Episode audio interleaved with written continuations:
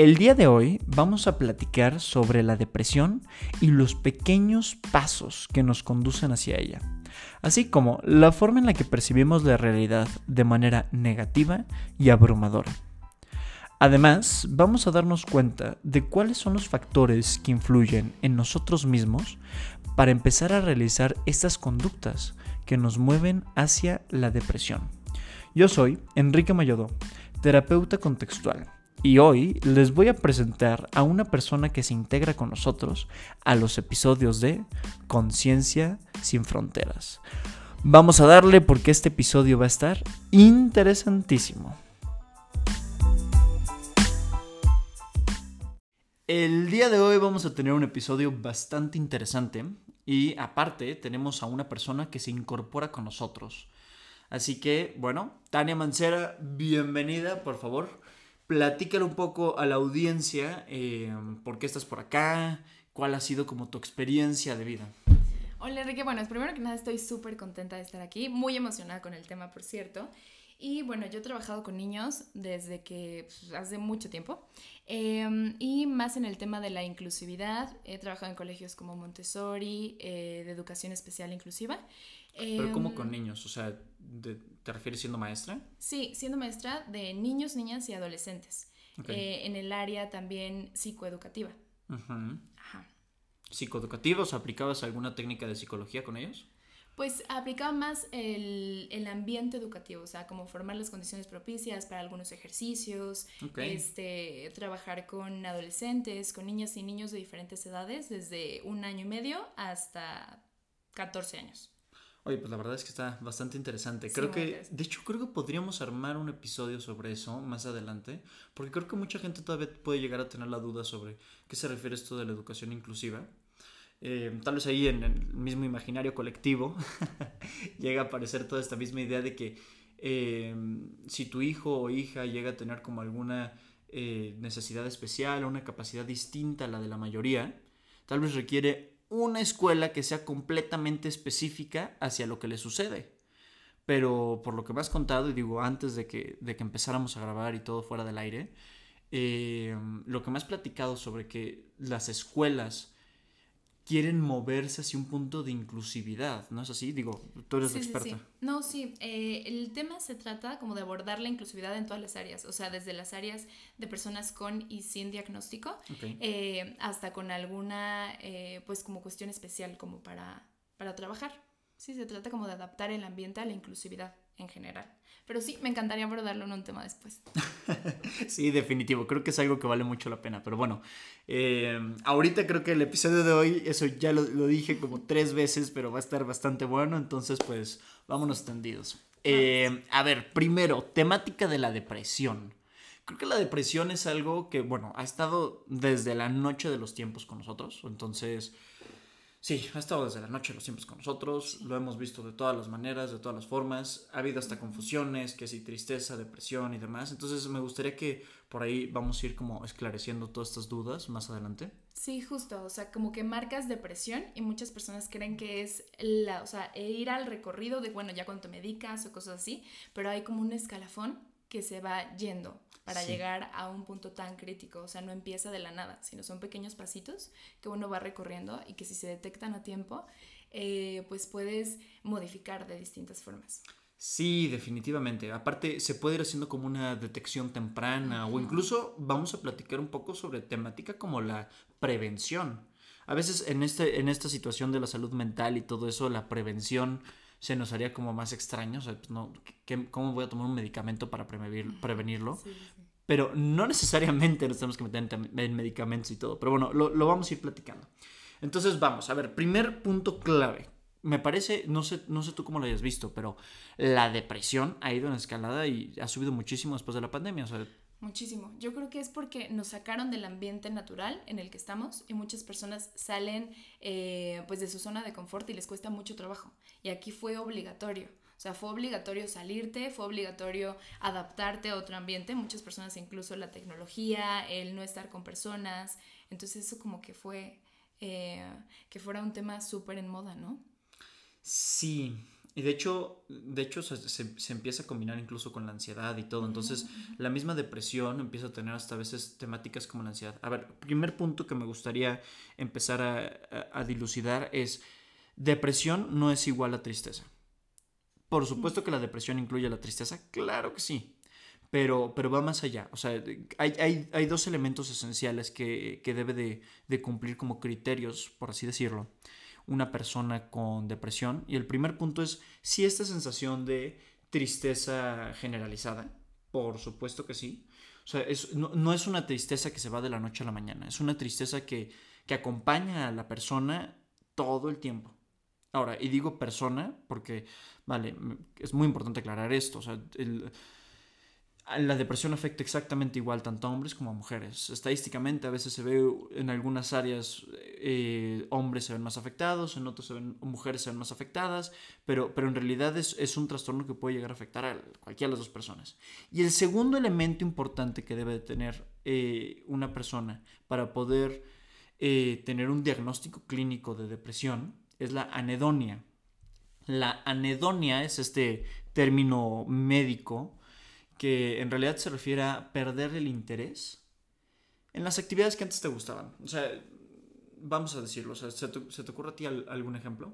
Sí, o sea, digo, más que especificar como términos, que ahorita tú nos dirás, es, eh, pues sí, el momento en el que te empiezas a dar cuenta que las ganas no son las mismas en hacer las cosas. O hay cierta desestructura, eh, ya sea en hábitos, no sé, o sea, como de, de higiene, este, de sueño, Em, de modo de entretenimiento. O sea, como que sí notas ciertos cambios que empiezan sí a irse más con emociones, eh, pues tristeza, a lo mejor ansiedad, cierta culpa de, ay, no estoy haciendo las cosas bien.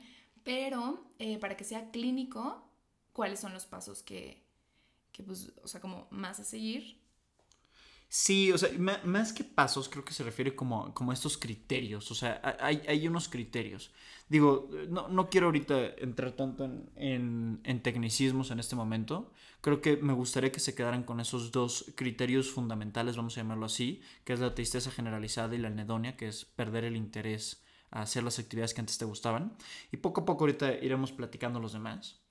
Eh, pero también es muy importante que si tú alguna vez padeciste esta temática como la depresión, que te estés atento, ¿no? O sea, es estarte atento a que, a que esto pudiera volver a pasar. De hecho, hay más probabilidades de que pase si es que ya tuviste la depresión en algún momento. Entonces, por ahí va, por ahí va un punto muy importante. Y otro es que la depresión no necesariamente empieza y es un hito como un antes y un después. Y creo que en eso vamos a centrar un poco más el episodio. O sea, no, no hay un parteaguas que digas, ya, a partir de este instante ya es depresión por supuesto que si llegase a suceder un evento traumático en la vida, por supuesto que llegara a haber abuso o algo por el estilo, puede haber depresión de un día para otro, claro que sí. Pero en la mayoría de los casos, en la gran mayoría de los casos, la depresión se, puede, se va presentando a manera de una, de una escalada, ¿no? Que era lo que, lo que mencionabas, Tania. Sí, justo, o sea, creo que son como pequeños detallitos que no te vas dando cuenta. Em, muchas veces empiezan a ser como el, el, cuidar mucho el lenguaje interno, o sea, la manera en cómo nos hablamos constantemente, creo que es súper importante, eh, y te vas dando cuenta cómo hay ciertos moditos que van cambiando, o sea, como cierta apatía de más. Eh, muchas veces sí tú dices como no hay un detonante, pero creo que sí hay pequeños factores que se van acumulando, que de repente son tantos que lo que hacen es como la ruptura de ya en este momento no quiero hacer nada. Entonces, eh, o sea, sí creo que no puede haber un punto detonante, pero son varios factores que se van acomodando que si les ponemos atención, muchas veces haber ya vivido algún tema de depresión, como que te da más claridad en, lo que va pasando, o sea, cómo te llevó a estar en ese momento. Sí, justamente. De hecho, me gustaría que ya nos empezáramos a meter ahora sí que a, la temática central del, episodio. A ver, ¿qué, ¿qué, crees tú? ¿Qué le podrías decir tú a la gente que, que pudieran ser como estos, tal vez indicadores, por así decirlo, de que se van acercando hacia esta posible depresión? O sea, creo que uno podrían ser eh, ciertas metas de no alcanzar. O sea, creo que muchas veces, o sea, yo lo he visto en amigos, lo he visto este, en alumnos, alumnas, o sea, que cuando no estás cumpliendo tus objetivos que tienes planteados, eh, muchas veces empieza a pasar que, este, por ejemplo, no sé, yo me voy a despertar temprano y entonces voy a hacer ejercicio a las 7 de la mañana todos los días. Y si no lo empiezas a hacer, empieza como a llegar cierta culpa y entonces el lenguaje interno empieza a cambiar. Es que yo siento que de los pasos más importantes que debemos observar sería el lenguaje interno, la manera en cómo te hablas. Porque la manera en cómo te hablas va a reflejar el cómo te comportas con las demás personas. O sea, el cómo te hablas vinculado también a las metas y objetivos. Ajá. O sea, el cómo te hablas cuando te equivocas, el cómo te hablas cuando de repente, por ejemplo, yo llegaba a poner mucho el ejemplo de, hay un invitado en tu casa, de repente rompe un vaso y no le vas a gritar así como, ay, qué estúpido eres o qué estúpida eres, ¿por qué lo rompiste, no? Pero muchas veces sí lo haces contigo. Entonces, el empezar a limpiar esa clase de cosas en cómo te tratas todos los días, em, creo que es un factor que nos puede ayudar incluso no nada más a prevenir, sino a que si llega a pasar no sea con tanta intensidad. Sí, y creo que, creo que me gustaría ahondar un poquito más, o sea, en, esto de la, de la autocrítica, digo, si le podemos poner ese nombre, o sea, el, el cómo nos empezamos a hablar y en cómo a veces nos podemos criticar a nosotros mismos, porque a veces nosotros somos muy duros con nosotros mismos, o sea, empezamos a tener sí, empezamos a tener y nos ponemos la vara muy alta.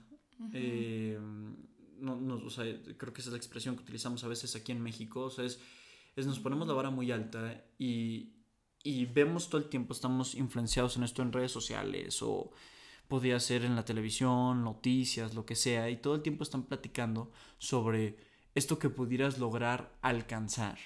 Entonces, por un lado, te pones a ver la película romántica y dices, wow, tiene una relación de pareja increíble yo quiero tener una relación de pareja así. Y después te volteas y ves un poco redes sociales y ya viste que se fueron al restaurante que te encanta y ya viste que se fueron de viaje y entonces empieza a ver incluso esta misma comparativa. Y, o, las publicaciones en LinkedIn. Entonces eh, ahí, ahí empieza a ver una comparativa en la que dices, oye, pero es tan sencillo, yo podría estar haciendo eso. Sí, sí, sí. O sea, lo mencionas, híjole, creo que es de los puntos claves que yo creo que ha despertado tanta ansiedad en, en esta nueva generación de, y depresión y cuestiones como de, eh, de instinto de competencia, pero no una competencia de quiero ser mejor que tú, sino una competencia de que estás viendo lo mejor de las caras de todas las personas. O sea, las redes sociales no te muestran muchas veces. Ahorita empieza un poquito a mostrarse como cierta fragilidad, cierta este, normalidad, pero creo que está muy matizado en que muestras lo que quieres. O sea, no vas a mostrar el día en el que estás súper deprimido, que no quisiste pararte este, hacer nada, este, o que no tuviste como la fuerza suficiente para cumplir ciertas metas, eh, sino vas a mostrar, wow, mira, me estoy comiendo el postrecito, ay, mira dónde estoy, este, estoy viendo un museo padrísimo. Entonces, todo eso va generando que, que, creas que todo lo de allá afuera es perfecto y entonces empiezas a ver los puntitos negros de tu vida, que no tienen que ser significativos. O sea, porque es mucho la importancia que tú le das a todos los puntos. O sea, puede que sí tengas una, faceta difícil, pero la realidad es que por ahí eh, decían alguna vez, me pusieron un ejemplo, eh, de cuando vas al, vas al gimnasio y entonces, ajá, entonces eh, estás viendo cómo levantan, no sé, 100 kilos, ¿no? Y pues es tu primer día, entonces claro que no vas a llegar a levantar 100 kilos, estarías destrozándote, o sea, No, no, bueno, creo que yo no puedo pasar ni levantar ni 30. No, no, no, o sea, y, y no nada más es como el llegar y, y si tú pones eh, la perspectiva de, bueno, esta persona puede hacerlo y yo no, em, como un punto negativo, se vuelve hasta vacío, o sea... Y creo que justo, voy a, voy a ahondar un poco más en ese ejemplo creo que incluso va con un tema en el que tú te pusiste como meta el ir al gimnasio, ¿no? Entonces tienes la meta de ir al gimnasio porque quieres tener un cuerpo pues más marcado o simplemente por salud, bueno, por la meta que quieras, ¿no? Supongamos aquí que es por tener un cuerpo más atlético. Entonces, eh, volteas a ver a la persona que a ti se te hace, esa es la persona que tiene el cuerpo que a mí me gustaría tener. Y entonces, en ese momento ves que esa persona está levantando los 100 kilos que mencionas. Sí, sí, sí. Cuando tú ves que esa persona está levantando los 100 kilos que mencionas y dices, yo no, pero yo quiero tener ese cuerpo, automáticamente mi pensamiento es, yo necesito levantar esos 100 kilos. Intenta subir un poco más el peso Y entonces no puedes. Te frustras. Justo, sí. Y la meta se vuelve imposible psicológicamente. Imposible. Y no ubicas que detrás de ese levantamiento de 100 kilos hay, bueno, una persona que empezó entrenamiento de cero. Entonces, eh, a mí me lo dijeron alguna vez cuando estaba pasando como por una etapa muy difícil, em, que justo me pusieron ese ejemplo y se me hizo como súper claro, porque si te pones a ver em, los matices de todo lo que no puedes tener, es que se vuelve sumamente frustrante. Pero hay cosas que sí puedes hacer. O sea, siempre va a haber cosas que sí puedes hacer. Siempre vas a tener eh, herramientas donde sí puedes construir. Entonces, si pones eh, tu meta en los objetivos que sí puedes tener, entonces no es frustrante porque vas a tu propio ritmo.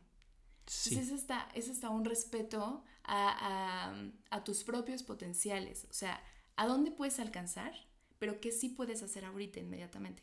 Sí, definitivamente. Fíjate que el otro día estaba yo, venía en el carro y estaba escuchando el podcast de Paguro Ideas con Rafa López y Pepe Valdés. Saludos si de casualidad nos escuchan, yo creo que no, pero, pero bueno, si lo llegan a hacer y se topan con este episodio, saludos por allá. Eh, fíjate que Pepe mencionaba un poco sobre, sobre esta temática del ejercicio eso me, me pareció una lógica muy impresionante, la verdad, porque ¿Qué, es lo que sucede? Él dice, en vez de que tú te, pongas como meta tal vez el tener ese cuerpo súper atlético y todo, y decir, logré la meta hasta que tengo el cuerpo atlético, lo puedes aterrizar en, estoy logrando lo que me propuse hoy. Hoy comí sano, hoy hice ejercicio, hoy estoy satisfecho con mi meta. No es el resultado sino la meta con la que te comprometes. Ese compromiso de la meta y el compromiso de los valores, que lo platica muchísimo la, terapia de aceptación y compromiso, eh, es un método fenomenal de ACT. Eh, es, ese compromiso, no es el hecho de alcanzarlo y tomarlo con las manos. Es, más bien el hecho de, es, más bien el hecho de, de tú estar en el camino para, en el camino de. Y entonces de esta manera creo que se puede reducir la autocrítica que platicabas hace unos momentos. Sí, o sea, me suena, es que sí, me suena tan, tan lógico. O sea, es vivir con la profundidad de tus convicciones. O sea, qué cosa tan más satisfactoria. O sea, yo creo que la coherencia, cuando piensas algo y de repente empiezas a vivirlo, o sea, vivir de acuerdo a, lo que tú crees que sería eh, el ideal de comportamiento y lo empiezas a hacer, eh, creo que es muy Mm, como nutricional para ti. Sí, es muy nutritivo. Sí, muy nutritivo, exacto. exacto. Sí, es que estas horas de la mañana, bueno, es que ustedes no lo saben, pero nosotros estamos grabando a las 8 de la mañana todo este podcast, que bueno, espero que les fascine con un buen cafecito por ahí y también un panecito. pero bueno, eh, sí, definitivamente. Ahora, me gustaría que intentáramos poner algún otro ejemplo con esto mismo de la autocrítica y las convicciones. ¿Sabes qué? Que yo creo que muchas veces el, punto de la culpa y la, el sentimiento como de inutilidad que te da cuando pones la perspectiva en todo, o sea, es que claro que para llegar a un objetivo eh, que lleva escaleras, o sea, porque poníamos el el ejemplo del gimnasio, pero la realidad puede ser en todo, o sea, puede ser en la escuela, puede ser en el trabajo, puede ser en cualquier área, pues siempre va a haber eh, objetivos que llevan cierta escalera, o sea, no llegas ahí de la nada, llegas con esfuerzo, con dedicación día a día. Ahorita que mencionas lo de la escalera, se me ocurre muchísimo todo este tema del, del de los negocios, ¿no? Y cuando la gente empieza a escalar, uno, por un lado, el emprendimiento, y por otro lado, cuando empiezas un trabajo tal vez cuando empiezas un trabajo tuya, eh, empieza a veces, puede haber una comparativa social con los jefes y demás. Eh, decir, wow, lo que han logrado y todo eso. Y, tú empezar a, querer más y más. Pero este más y más, y que tal vez todavía no te ascienden y llevas seis meses en la empresa y no te han ascendido, y empieza a haber por ahí un, un juicio interno, una autocrítica bastante poderosa. Entonces, otro momento en el que puede afectar es ese. También se me viene ahorita a la mente el, tema de la familia. Porque a veces la, gente puede llegar a tener esta idea de quiero platicar más, quiero hablar más con mi familia, últimamente estoy ocupadísimo, ocupadísima, y entonces no puedo, no, no, puedo ir al cine, no puedo ir al parque, no puedo hacer muchas cosas porque estoy todo el tiempo metido en el trabajo. Y entonces, em, al estar todo el tiempo metido en el trabajo, te empiezas a sentir culpable porque no ves a tu familia, porque no lo ves lo suficiente o lo que a ti te gustaría que fuera lo suficiente. Y entonces te empiezas a sentir mal contigo mismo. Y ese sentirte mal contigo mismo no ayuda a que veas más a tu familia. No, no ayuda. Pones este ejemplo y me suena, o sea, me sonó ahorita de esas veces que estás viendo una película y entonces cuando tú ubicas a una persona y entonces de repente te ponen un tema dramático de persona que está alcanzando sus objetivos, sean cual sean, porque hay objetivos de todo, ¿no? Tú lo mencionabas, familiares, este del trabajo, o sea, de todo hay objetivos. Entonces tú ves la perspectiva de la película y entonces ubicas, hay un antes, un proceso, un después y luego el final, ¿no? Que es como, sí, entonces obtiene lo que quiere y padrísimo. Y te sientes inspirado muchas veces con las películas. Eh, si nosotros, yo siento que si nosotros pudiéramos ver eh, la experiencia de vida de cada persona, en lugar de hacer este autoataque, sabríamos que todo el mundo pasa por situaciones difíciles, todo el mundo tiene metas a superar. Em, y entonces estaríamos dejándonos de, como de comparar, ¿no? El, y muchas veces lo mencionábamos alguna vez nosotros, que las emociones negativas eh, no son negativas porque sean malas, o sea, son muy naturales. Son negativas porque te quitan energía, o sea, porque son, son emociones que te cansan, al igual que las positivas son como este boom de entonces te sientes eufórico y feliz y shala shala, ¿no? Entonces son como cuando tú tienes muchas emociones negativas, es lógico que te vas a sentir cansado. O sea, es como un eh, uno más uno es dos. O sea, es lógico que vaya así, ¿no? Sí, sí. Justamente, y, se empieza, y se empiezan a sumar más las cosas. Eh, creo que aquí hay, otro punto que me gustaría, que me gustaría colocar eh, con el tema de las edades creo que es momento de mencionarlo. O sea, la depresión, por supuesto que puede ocurrir a cualquier edad. O sea, tal vez lo podemos ver con niños, lo podemos ver con adolescentes, eh, con adultos y con personas mayores también, ¿no? Entonces, tal vez con niños podemos ver un tema en el que se sienten más irritables, así lo pueden empezar a identificar, o sea, el, que ves al niño un poco más irritable, niño o niña, por supuesto, eh, más irritable, con mayor tristeza, eh, siente que está más apegado a sus cosas, no quiere dejar ir las cosas. Entonces se, se niega a ir a la escuela o incluso le puede llegar a costar trabajo bajar de peso o subir de peso. Entonces eso lo puedes ver con niños. Ahora, con adolescentes, esto, esto también es muy importante, Tania, porque con adolescentes empieza a haber una sensación de inutilidad. Eh, inutilidad y ser negativo con todo lo que sucede. Puede llegar a haber un bajo rendimiento en la escuela, pueden empezar a ser con más ira, a ser más iracundos. Entonces, todo este tipo de situaciones, el incluso sentirse incomprendidos, lo podemos ver y es más latente en adolescentes. Entonces, e, estos son, son factores que, es súper importante que los tomen en cuenta. Porque a veces podemos ver al adolescente decir, ay, se siente incomprendido, siente inutilidad y, pues le va mal en la escuela. Ay, es igual que todos los adolescentes, ¿eh? como si nada. Que sí, en efecto, le sucede a muchas personas, claro que sí. Pero también existe la mínima posibilidad, si lo quieres ver así, de que puede tener una depresión y una depresión clínica. Entonces vale mucho la pena considerar también esa situación.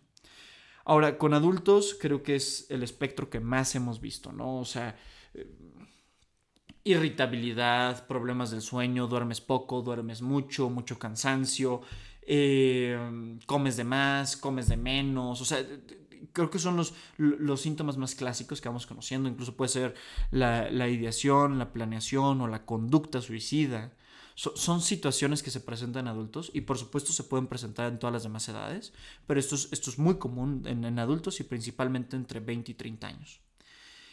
Em, y por último, fíjate que este es un tema que no se menciona tanto, la depresión en el adulto mayor. La depresión en el adulto mayor es otra situación clave, es otra situación que sucede mucho porque lo podemos ver incluso con familiares. A veces un problema de memoria no está conectado a la demencia. A veces el ser olvidadizo, olvidadiza, puede estar vinculado a la depresión. Sí, o sea, yo, yo lo ponía mucho como bueno, me hizo como mucho clic eh, que muchas veces los, como los duelos que vamos teniendo, las pérdidas que vamos teniendo a lo largo de la vida, como que cuando son fuertes, no fuertes quiere decir que sea una pérdida significativa. Fuertes quiere decir que es algo que a ti te afectó lo suficientemente fuerte como para que se te haga significativa. Puede ser cualquiera. Que hay un vínculo emocional muy fuerte con el objeto, ¿no? Ándale, así. Pues objeto, persona, situación, eh, lugar donde vives. Oye, yo tengo un vínculo emocional. Digo, nada más, ahorita, perdón que te interrumpí, eh, pero nada más para, para, hacer ese énfasis. O sea, lo, lo, que, lo que genera la intensidad del vínculo es la emoción. Exacto. Entonces, puedes tener un vínculo emocional muy fuerte con el lugar donde vives. Y en efecto, puedes sentir un duelo al separarte del lugar donde vives. O con un cenicero o con un vaso que se, una vajilla que se te rompió porque era la vajilla de la abuela o con lo que sea. O sea, y, y, mucha gente puede decir, pero eso qué? Pues, pero puede ser muy significativo. Puede ser súper significativo. Y eh, de lo que mencionas como del adulto mayor se me asoció mucho que es, es, como una etapa en la que se empiezan a ver muchas pérdidas, o sea, de muchos factores. Creo que incluso em, de vitalidad, de fuerza física, o a veces no tanto, o sea, son personas que como que han estado eh, en constante movimiento, pero por ejemplo, si hay menor rango de movimiento, eh, pues no sé, en muchos factores, o sea, muchas veces a lo mejor tú ibas y entonces todos iban de visita a tu casa, ¿no? Porque eras como la abuelita y entonces ya cada uno empieza a crecer, empieza a hacer su vida, este, y empiezas a recibir menos y creo que muchas veces son como una etapa como de cierre de muchas cosas. Eh, y, lo, y sí, sí me parece muy coherente lo que dices, como... Sí, con, con, con, los adultos mayores puede suceder. Entonces vamos a rezar lo mismo. Estos, a veces estos, las personas que son los outliers, eh, que están hacia adultos mayores o hacia niños o adolescentes, tendemos a perderlos de vista, pero en efecto es algo que tenemos que prestar atención, porque también se presenta. Y ellos, ellas, también pueden estar en el camino hacia la depresión. Ahora, eh, yo estuve trabajando en centros de integración juvenil eh, algún tiempo. Y me tocaba trabajar con personas que tenían drogodependencias, eh, adicciones en general, ¿no? Desde alcohol y sustancias, ¿no? Para ponerlo así de manera más global.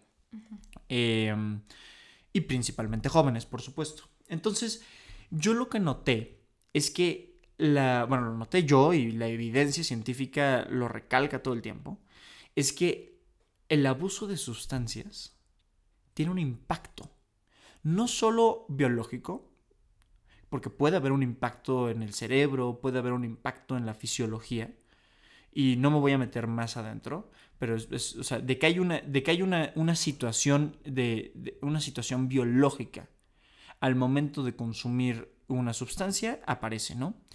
Pero lo que sí es patente es que las drogas pueden ser este caldo de cultivo para la depresión y la ansiedad. Sí, claro. Porque lo empezamos a utilizar. Y, por eso se acentúa. Les, quiero platicar un poco sobre esa mecánica. Em, lo voy a hacer muy simplista. Me siento muy estresado. Entonces me tomo drogas y con eso me siento relajado. El problema es que al día siguiente me siento culpable por haber consumido las drogas. Y entonces empieza otra vez el ciclo, el ciclo.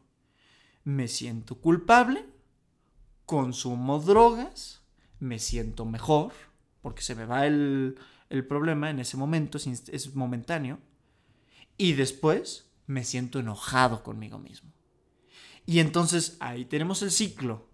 Y poco a poco las drogas cada vez van siendo más y más y más necesarias por N factores que pueden ser desde empezamos a tener más tolerancia a las drogas, pero también porque buscamos efectos más intensos. Entonces, e, e, esa es la situación. Yéndonos más allá del aspecto biológico, la simple situación de nosotros querer repetir la conducta de consumir la droga o de consumir el alcohol en una, en una proporción eh, desmedida,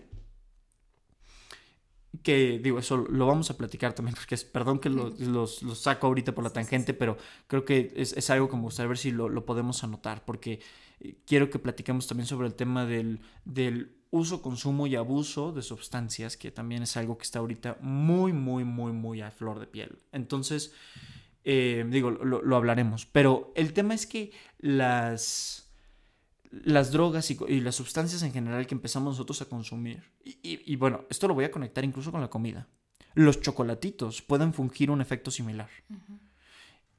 Mm, los consumo, me siento mejor, después me siento culpable y continuamos el ciclo y se perpetúa el ciclo eso puede llevarnos a cada vez caer en un vacío o incluso vacío existencial más y más profundo.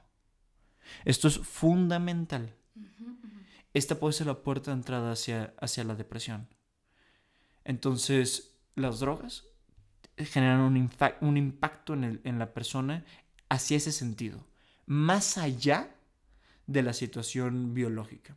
No sé si tú lo hayas escuchado de alguna manera, Tania. Sí, o sea, me cuadra tanto lo que dices, o sea, pero en muchos factores. Ahorita se me vino también, eh, que no lo mencionas, pero se me vino las redes sociales. O sea, que siento que lo utilizan más a veces para adormecer algunas emociones que están ahí. O sea, no, no es como que, bueno, si te alcoholizas, entonces ya cuando te desalcoholizas al día siguiente, tus problemas no van a estar ahí.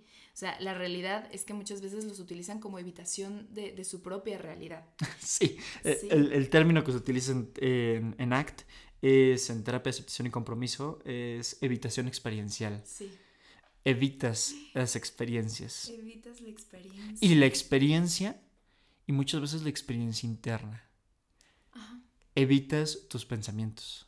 Evitas tus emociones desagradables. Evitas todo lo que los recuerdos, las imágenes, las sensaciones, los impulsos, todo lo desagradable que pudieras que pudieras estar experimentando dentro de ti, lo intentas evitar. Y cómo huyes literalmente. Subrayo y por favor en mayúscula compacta. huyes de esa experiencia interna. Sí. Puede ser a través de, la, de, de las redes sociales. Entonces, por eso el tema de las adicciones, o sea, yo me, o sea, quiero irnos más allá, porque yo sé que para muchos de ustedes puede ser que en este momento entremos en debate y digas, no, no, pero es que la marihuana tiene unos efectos benéficos maravillosos. Yo me quiero ir un poco más allá. Quiero concentrarme en, en el aspecto psicológico. Y el aspecto psicológico, la marihuana puede fungir de manera similar en la mente de cada uno de nosotros como simil a las redes sociales, como simil a los chocolatitos o como simil a los tacos. Y con todo puede haber una adicción.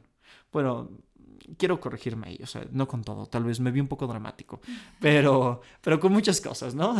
Sí, o sea, cualquier cosa que te evada un poquito de lo que no te está gustando de tu vida, ¿no? Exacto. Pero qué fuerte, como utilizarlo eh, de un factor como para cubrirte de tu propia realidad, cuando tú le mencionabas, o sea, cosas que son como desagradables, cuando la incomodidad o, la, o lo que es como a veces no siempre, digo, hay situaciones en las que se te presentan, em, pues sí, algo fuerte como eh, alguna cuestión como delincuencia o cosas así, pero hablando como de factores pequeños que a veces se muestran pues sí, a lo mejor como la saturación de trabajo o la carga de tareas, este, o de labores y así, que lo utilizas como un salirte de ahí, bien se escucha, ¿no? Eh, los entre semana yo soy prácticamente súper em, trabajo, escuela, eh, responsabilidades y el fin de semana utilizarlo como para el desfogue de todo. O sea, ir a tomar, ir, o sea, ya sabes, sí, como adormecer un poco tu realidad. Sí, me encantó, ¿eh? Sobre, o sea, adormecer tu realidad.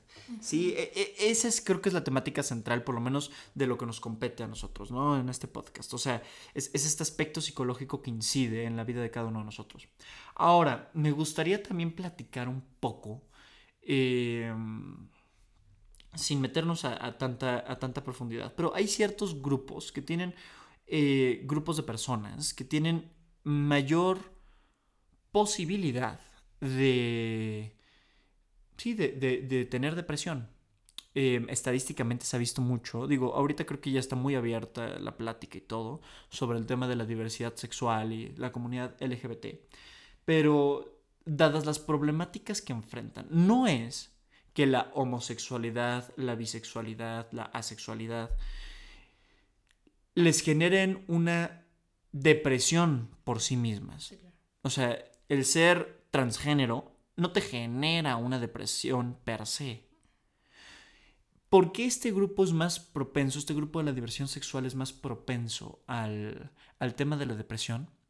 Tiene mucho que ver y está vinculado con lo que platicamos al inicio del podcast, del episodio, que es el tema de la crítica. Nosotros lo hablábamos desde la autocrítica, pero ahorita vamos a sumarle la crítica social. El sentirse fuera de contexto el que tú te sientas fuera de contexto social, el que tú te sientas que no perteneces. Imagínense un, un chavito gay que está, en la, que está en la secundaria, apenas está viendo, no, no, sabe ni bien ni qué onda. Y está empezando a ver y, y, le llegan estas preguntas y seré gay y tal vez a veces pudiera venir un, un, sueño y un sueño lúcido con otro hombre y entonces vienen estas dudas pero llega a la escuela y es, y es una sociedad heteronormativa. Es una sociedad en la que nada más habla de la heterosexualidad. En la que si platicamos un ejemplo, normalmente el ejemplo va a ser un ejemplo de personas casadas, normalmente el ejemplo va a ser de un hombre y una mujer que se casan. Extrañamente se utilizan los mismos profesores y demás ejemplos sobre parejas homosexuales casadas. Entonces, este chavito gay se siente fuera de contexto. Y entonces aquí empieza a haber este vacío existencial, aquí empiezan a haber estas dudas internas que lo pueden llevar hacia un asunto en el que poco a poco puede ir metiéndose en estas situaciones riesgosas.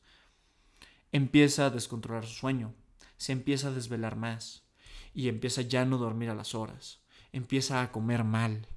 Y todo este tipo de situaciones que, que nos mueven, motivan la conducta y la orientan hacia caer en comportamientos cada vez más que sean depresivos.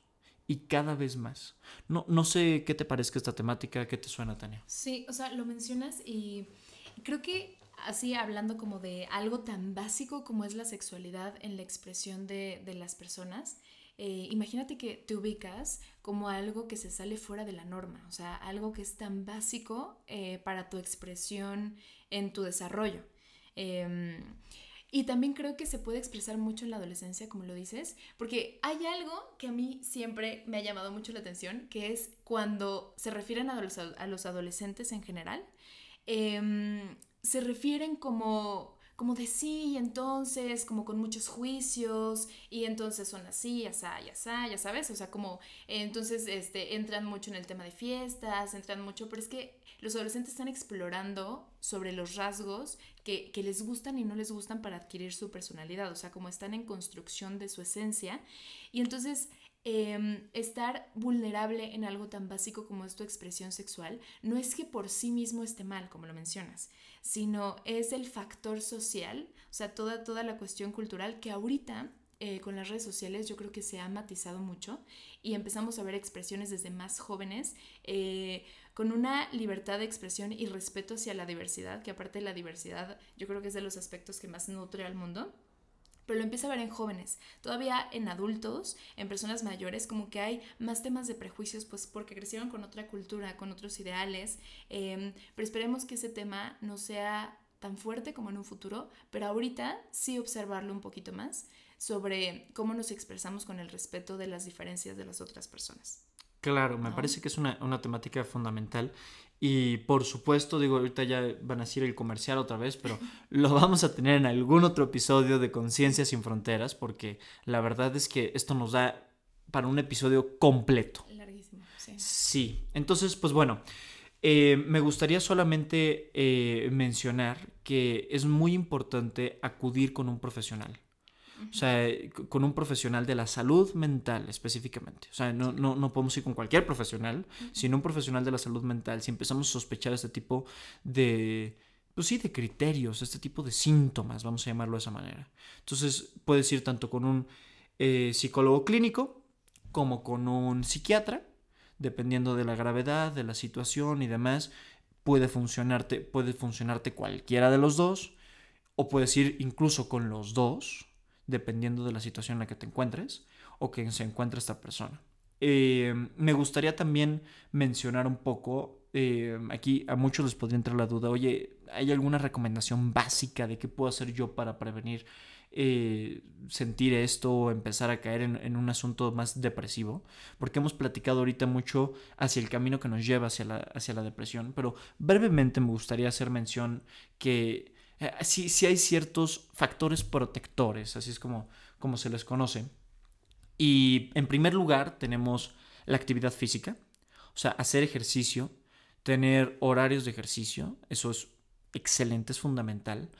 Y no me refiero a hacer e-, excesivamente ejercicio.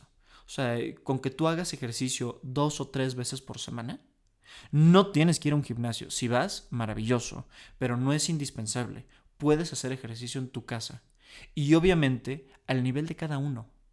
Tal vez pudiera ser un adolescente que dice, no, yo me quiero poner a correr, tengo ahorita toda la pila, fenomenal. Oye, puede ser un adulto que nos, que, que nos agarre y nos diga, no, yo ya quiero hacer un poco más de pesas, excelente. O un adulto mayor que me voy a recargar en una silla y voy a hacer 10 sentadillas, perfecto. Pero que haya una intención de hacer ejercicio, eso es fundamental. Otro punto es tener una higiene del sueño correcta que son un horario regular para despertarse y dormirse. Eh, también, pues, alimentarse sanamente, ¿no? Lo que todos hemos escuchado, que es alimentarse sanamente, el evitarte poner objetivos, y, objetivos irreales, algo que no puedes alcanzar. O sea, no, no puedes agarrar y decir, oye, quiero ser millonario en un mes y ahorita todavía no sabes ni ahorrar es completamente irreal, te vas a terminar frustrando. Y digo, ahorita puede ser un ejemplo chusco, pero, eh, pero de esa manera a veces nos ponemos ciertos objetivos que son inalcanzables. Lo mencionamos mucho con el tema del gimnasio y, y, tener un cuerpo definido, pues a veces son, son temas que llevan meses o años y meses o años de disciplina y continuidad en lo que se está haciendo. Entonces, vale la pena ser muy realista con qué objetivos eh, se ponen y, que puedes alcanzar. Entonces pongo ahí también como asterisco lo que ya platicamos sobre drogas y alcohol, porque también es algo, eh, pues es algo que acontece y que, que está ahí. Entonces vale la pena también ponerle un poco de atención. Y por último, em, ¿qué es lo que sucede si tú conoces a alguien eh, que, que pudiera tener estas características de depresión? Primer punto es tener apoyo y comprensión desde la empatía antes de que le recomiendes acudir a un especialista, busca escucharlo o escucharla. Ser empático y ser comprensivo. Entonces creo que ese es el punto esencial. A partir de eso podemos trabajar todo lo demás. Que si lo invitas a salir para que vayan a caminar un rato al parque. Que si van al cine o alguna cosa que le guste mucho a esta persona. Que si lo motivas a ir con un especialista de la salud mental ya sea psicoterapeuta o psiquiatra, em, y lo motivas a que continúe el tratamiento, porque muchísimas veces los pacientes no continúan el tratamiento. Entonces, motivarlos a que continúen en el, en el tratamiento. Y que si quieres recordarle que, por ejemplo, la depresión es transitoria. O sea, la depresión es algo que sí se va. La depresión es algo que se va a quedar siempre, porque a veces cuando estamos en esas situaciones de depresión, vemos todo negro y creemos que no se va a ir nunca, que esa ya es nuestra nueva forma de ser, o como dirían, nuestra nueva personalidad. Entonces es recordarle que eso se puede lograr cambiar. Con la ayuda, con el apoyo de un especialista, con la comprensión y la empatía de los familiares y amigos, por supuesto que se puede lograr. Tania, no sé si te gustaría hacer alguna mención antes de, que, de que, concluyamos a, mí me parece indispensable también eh, comentar que el, encontrar sentido a lo que estamos haciendo, o sea, que no sea nada más eh, mecanicidad en todos los actos, o sea, en lo que mencionas del ejercicio, el sueño, la alimentación y así, o sea, buscarle el sentido y saber que nos estamos construyendo, o sea, no, como lo mencionas, eh, todo pasa, o sea, son estados en los que nos vamos a encontrar en, en, la vida y estamos construyéndonos todo el tiempo. En ningún momento dejamos de cambiar.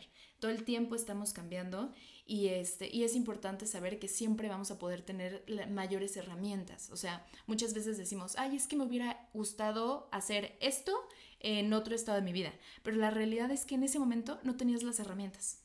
Pero ahorita sí tienes las herramientas para buscar una respuesta diferente a ese momento en el que te encontrabas. Eso quiere decir que todo el tiempo estamos aprendiendo cosas nuevas sobre cómo alimentarnos, ¿no? Y saber que estamos en constante cambio y que siempre es importante, como lo mencionas, buscar ayuda profesional si es que te estás eh, teniendo como en estos puntos. Eh, como más avanzados, ¿no? Igual sí son como puntitos en los que empiezas a ver como mayor irritabilidad, eh, mayor sentimiento de apatía, de cansancio. Muchas veces la irritabilidad está marcada por, como lo mencionábamos antes, como la manera en cómo te estás eh, observando y criticando a ti todo el tiempo, pues eso te vuelve más susceptible hacia algunas críticas externas. Entonces, pues sí, básicamente eso. Claro, creo que con esta, con esta información que hemos platicado ya brevemente, eh, se podrán esclarecer pues algunas dudas y podremos ir comprendiendo un poco más hacia el camino que la gente puede ir tomando hacia la depresión y cómo podemos irlo previniendo. Muchísimas gracias por haber escuchado el episodio de hoy. La verdad es que estamos muy contentos. Creo que aquí hablo tanto por Tania como por mí. Y la verdad es que nos da mucho gusto empezar a compartir toda, toda esta información y demás. Creo que pudiera ser de ayuda para alguna que otra persona. Entonces, pues bueno, eh, vamos a estar eh, publicando episodios cada semana de la misma manera. Eh, a partir de ahora, Tania se va a quedar en el, en el podcast como co-host también. Entonces, Yo feliz. Por supuesto que sí, la tendremos por acá y, creo que nos va a poder enriquecer muchísimo todo esto que, escuchamos hoy.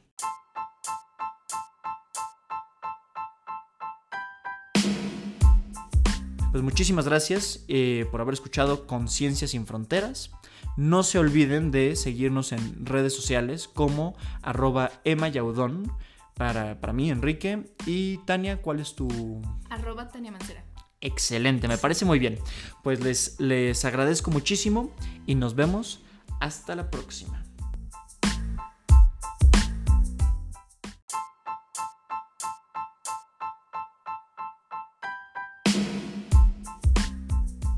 El día de hoy vamos a platicar sobre un tema que hemos vivido todos y todas alguna vez, porque vamos a desmenuzar algunos puntos sobre cómo nos afecta en nuestras vidas.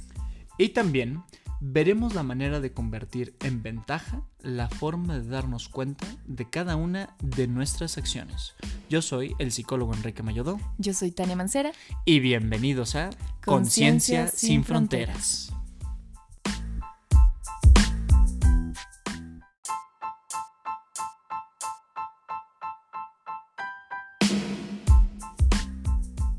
El día de hoy vamos a platicar sobre un tema que hemos vivido todos y todas alguna vez, porque vamos a desmenuzar algunos puntos sobre cómo nos afecta en nuestras vidas. Y también veremos la manera de convertir en ventaja la forma de darnos cuenta de cada una de nuestras acciones. Yo soy el psicólogo Enrique Mayodó. Yo soy Tania Mancera. Y bienvenidos a Conciencia sin, fronteras.